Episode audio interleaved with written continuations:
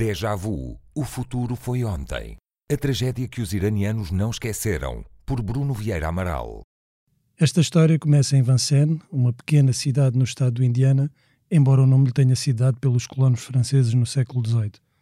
O local foi palco de uma importante batalha da Guerra da Independência, em 1779, na qual as forças norte-americanas derrotaram as tropas britânicas. Mais de dois séculos depois, em 1985, num mundo bem diferente, os norte-americanos lançaram à água o cruzador USS Vincennes, em homenagem à histórica batalha que, depois de um breve período no Pacífico, foi para as águas mais turbulentas, militarmente falando, do Golfo Pérsico. Estávamos em 1988 e a guerra Irão-Iraque, que já durava oito anos, entrava na reta final. No tabuleiro da Guerra Fria, Saddam Hussein ainda era um parceiro estratégico dos Estados Unidos e o Irão do Ayatollah Khomeini já era um dos símbolos do mal. No dia 3 de julho, véspera do dia da independência, o USS Vincennes, comandado pelo capitão Will Rogers III, nome de cowboy, envolveu-se numas escaramuças com barcos iranianos, tendo afundado dois, já em águas iranianas. A tensão estava no máximo, muito por culpa do próprio Rogers, que, de acordo com relatos posteriores, tinha passado o último mês a lançar gasolina perto da fogueira geoestratégica do Golfo Pérsico. Naquela manhã, um avião comercial das linhas aéreas iranianas, com 290 pessoas a bordo, partiu do aeroporto de Bandar Abbas, com destino ao Dubai.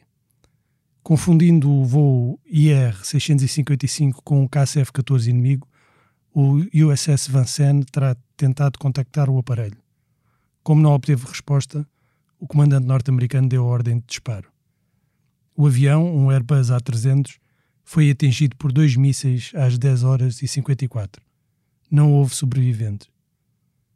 Os responsáveis iranianos nunca tiveram dúvidas. O avião tinha sido abatido intencionalmente em jeito de aviso. A teoria não era descabida.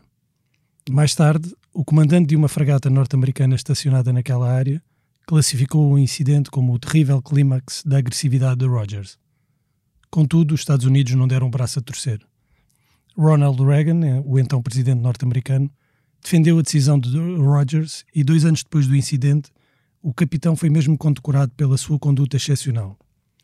Foi já durante a presidência de Bill Clinton que a administração norte-americana pagou uma compensação de 130 milhões de dólares à República Islâmica do Irão, sem que o pagamento tenha sido acompanhado de um pedido oficial de desculpas.